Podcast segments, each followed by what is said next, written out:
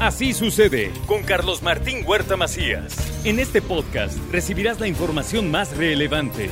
Un servicio de Asir Noticias. Y aquí vamos a nuestro resumen de noticias. El gobernador colocó la primera piedra de construcción de las unidades oncológica y de cardiología del Hospital para el Niño Poblano.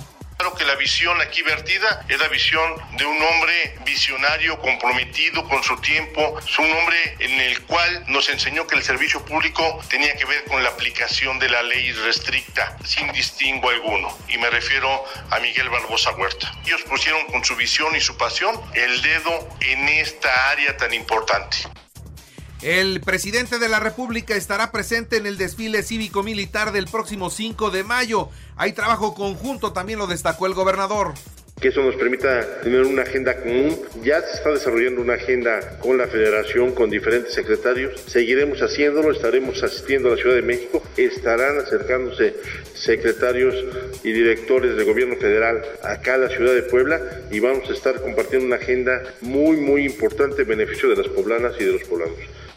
Y avanza la planeación de la Feria de Puebla 2023. ¿Para qué? Para seguir posicionando en lo turístico, en lo económico a nuestro estado.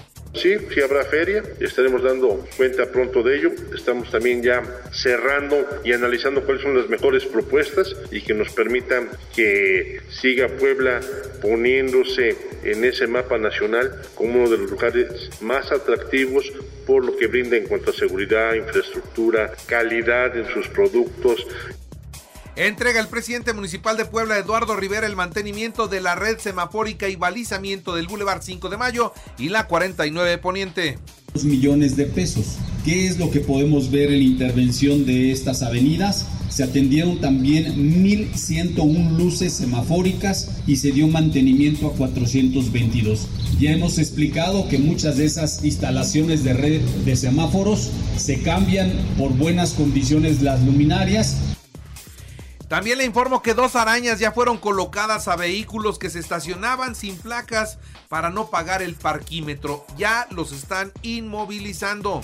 Las arañas tienen un costo de 4 mil, 5 mil pesos. Entonces ahorita se eh, hizo, bueno, se está haciendo la adquisición de 10 arañas. Ahorita ya las dos aplicadas fue en la zona sur del polígono del centro del polígono parquímetros, que en este caso es entre la 17 y la 15. Ahí eran usuarios que recién llegaban a una clínica, me parece. Instalarán cámaras de videovigilancia en el centro histórico con recursos generados por los parquímetros, dice el presidente municipal Eduardo Rivera. También ahí estaremos instalando en el centro histórico una cantidad también importante de videocámaras dentro del proyecto que traemos de videocámaras que se estarán también instalando en las colonias y en las juntas auxiliares. Cuando se concluya la inversión en lo que va de este año, también estaremos colocando videocámaras en el centro histórico. Por su parte, la Canacintra pide que se elimine la obligatoriedad del pase turístico en Puebla. El tema del pase turístico sí creo que hay un tema que lejos de hacernos bien, nos hace mal. Porque pues ya hay gente que no pasa por Puebla porque sabe que los van a parar. Eso creo que es un error, el pase turístico. Creo que si lo que se quiere es que la gente que emplaca sus coches en el, en el estado de Morelos o en el estado de Tlaxcala para no pagar fotomultas, y la crisis de los semiconductores quedará superada este mismo año, también lo reconoce el presidente de Canacintra, Luis Espinosa.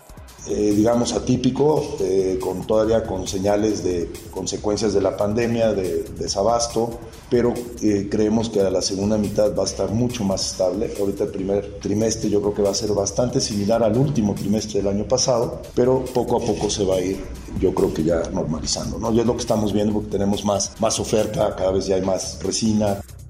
Supervisa la rectora de la Benemérita Universidad Autónoma de Puebla, la doctora Lilia Cedillo Ramírez, las obras de remodelación de la Facultad de Medicina. Prácticamente se ha terminado todo el trabajo. A partir del próximo lunes, los estudiantes regresarán a clases presenciales. Mientras la actividad en el Popocatépetl no baja, ¿eh? Esta madrugada ha sido de mucho movimiento, aunque el semáforo se mantiene en amarillo fase 2, de acuerdo a lo que dio a conocer el secretario de Gobernación. La encuesta de Morena podría ser cuchareada para favorecer a quienes están en picada. Esto es lo que advirtió aquí en Puebla el senador Alejandro Armenta Sabemos que van a querer cucharear las encuestas y que las van a querer dirigir. No hay inocencia de nosotros. A estar muy pendientes. No van a poder. No van a poder cucharear la democracia en Puebla. No van a poder. Estamos atentos. Sabemos quiénes son los que quieren cucharear. Ya sabemos cómo van a operar. Entonces, que no le busquen por allá porque van a perder. Que se pongan a caminar. Fuerza por México regresa al escenario político en Puebla y competirá en el 2024. Este partido político lo encabeza Rafael Moreno Valle Buitrón.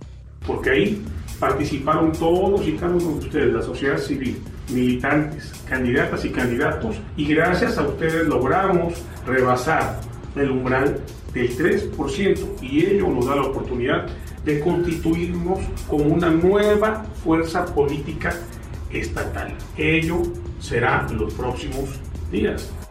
La visita del presidente de la República dejó en claro la buena relación con el gobernador. Esto es lo que dice el diputado Roberto Solís. Y creo que la cereza del pastel fue el día de ayer con Andrés Manuel y dirían por ahí, lo que se ve no se niega y se vio un presidente de la República muy contento, muy cómodo y tan es así que confirmó su presencia para el 5 de mayo. Creo que la relación siempre estuvo bien y ahora con el gobernador Sergio se van a seguir fortaleciendo estas relaciones con el gobierno federal. 300 años de prisión suman sentencias a seis responsables de secuestro en el municipio de Atlisco. Dos personas resultaron con quemaduras tras el incendio de su casa en Mayorazgo, esto es en el sur de la ciudad de Puebla. Y está lista la convocatoria para el servicio militar. Jóvenes de la ciudad de Puebla, atención, ya está la convocatoria en la página www.pueblacapital.gov.mx ya está ahí para la clase 2005 anticipados y remisos.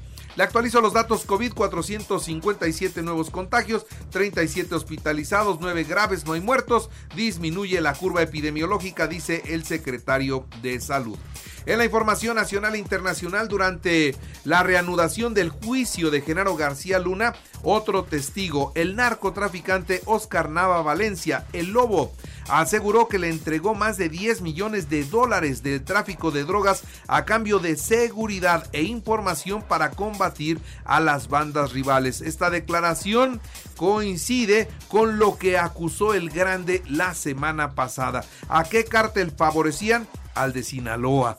Aquí en México, nueva orden de aprehensión en contra de Genaro García Luna, ahora también por enriquecimiento ilícito, lo acusan de haber malversado 27 millones de pesos, así es que si llegara a salir de la prisión de los Estados Unidos, México ya tiene un proceso listo para mantenerlo en la cárcel apareció el colectivo por México. Atención, esto es algo nuevo se desmarcan de cualquier acción partidista que busque figurar en el 2024. Presentaron una visión de un trabajo para la construcción de un México unido, con reglas para el futuro. Esto lo dice Dante Delgado. Aquí no hay colores, menos partidos, pero él es un dirigente de partido. Bueno, hay un propósito de reconciliar a la nación. Aparecieron políticos, académicos, empresarios y abrieron la puerta a todo el que quiera ver a un México mejor.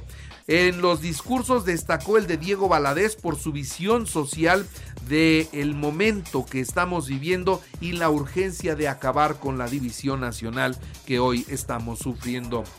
En la plenaria de Morena estuvieron en San Lázaro y ahí Claudia Sheinbaum destacó ante los legisladores la importancia de evitar las eh, calumnias por lo pues por lo vivido en el metro concretamente. Se hará una investigación y luego se hará una inversión multimillonaria. Se habla de 40 mil millones de dólares para evitar los parches y darle un alcance mucho más grande a la solución del el metro y que siga siendo un sistema de transporte eficiente. Y dice, y nos tenemos que defender entre todos porque aquí no atacan al proyecto, no descalifican ni injurian a nadie en personal, sino al proyecto y dice, y todos tenemos que defendernos. entre todos. Marcelo Ebrar llegó con el tema de relaciones exteriores y además se encontró con porras y marcelitos que le aplaudían a su llegada y no faltó el mariachi cantando que llegó el carnal Marcelo, el único que une a todos. El secretario de Gobernación, Adán Augusto López Hernández, mandó a los diputados federales a salir del Congreso para platicar con la gente de los avances de la cuarta transformación. Y bueno, ahí Nacho Mier dijo, si hay que salir a hablar de eso, yo voy a Puebla feliz de la vida. Ahí todo tiene que ver ya con la sucesión de la presidencia, de las gubernaturas, del Congreso, del, de todo, ¿eh? Bueno, por su parte, Ricardo Monreal, también ya presente en esta plenaria, eh, señaló que pensar distinto jamás será estar en contra del presidente y si en la ley hay injusticias, se deben cambiar. Lorenzo Córdoba advierte en la Universidad de Monterrey que las reformas electorales pueden dinamitar los pilares de la credibilidad y hasta llegar a anular la elección presidencial o la de diputados. Ante esta situación, el presidente de la República dice farsante, racista y carente de principios a el señor Córdoba, presidente del INE. Reconoció que el padre de Lorenzo Córdoba fue un gran hombre, pero que los hijos y los nietos no necesariamente salen igual. Biden, el presidente de los Estados Unidos, anunció que pondrá fin a la emergencia de salud del COVID-19 el próximo 11 de mayo. Se acabará ya la emergencia y entonces ya estarán a la venta las, eh, vacunas y van a costar en el mercado de los Estados Unidos 2.600 pesos cada una. En los deportes, eh, Rodrigo Ares de Parga será presentado como el director de selecciones nacionales. Tomará tiempo la elección del técnico nacional. Sigue Bielsa, El Piojo y Guillermo Almada. Diego Laines fue presentado ya como refuerzo de los Tigres. Y bueno, también en el fútbol, las semifinales de la Copa del Rey. Real Madrid, Barcelona, Athletic de Bilbao, Osasuna. En el baloncesto, los Nets de Brooklyn 121 a 104 a los Lakers de Los Ángeles en la NBA y en el automovilismo luto. En el deporte motor murió Federico Gutiérrez, piloto de la serie NASCAR. Apenas tenía 17 años de edad y falleció en un accidente automovilístico de carretera. Así sucede con Carlos Martín Huerta Macías. La información más relevante ahora en podcast.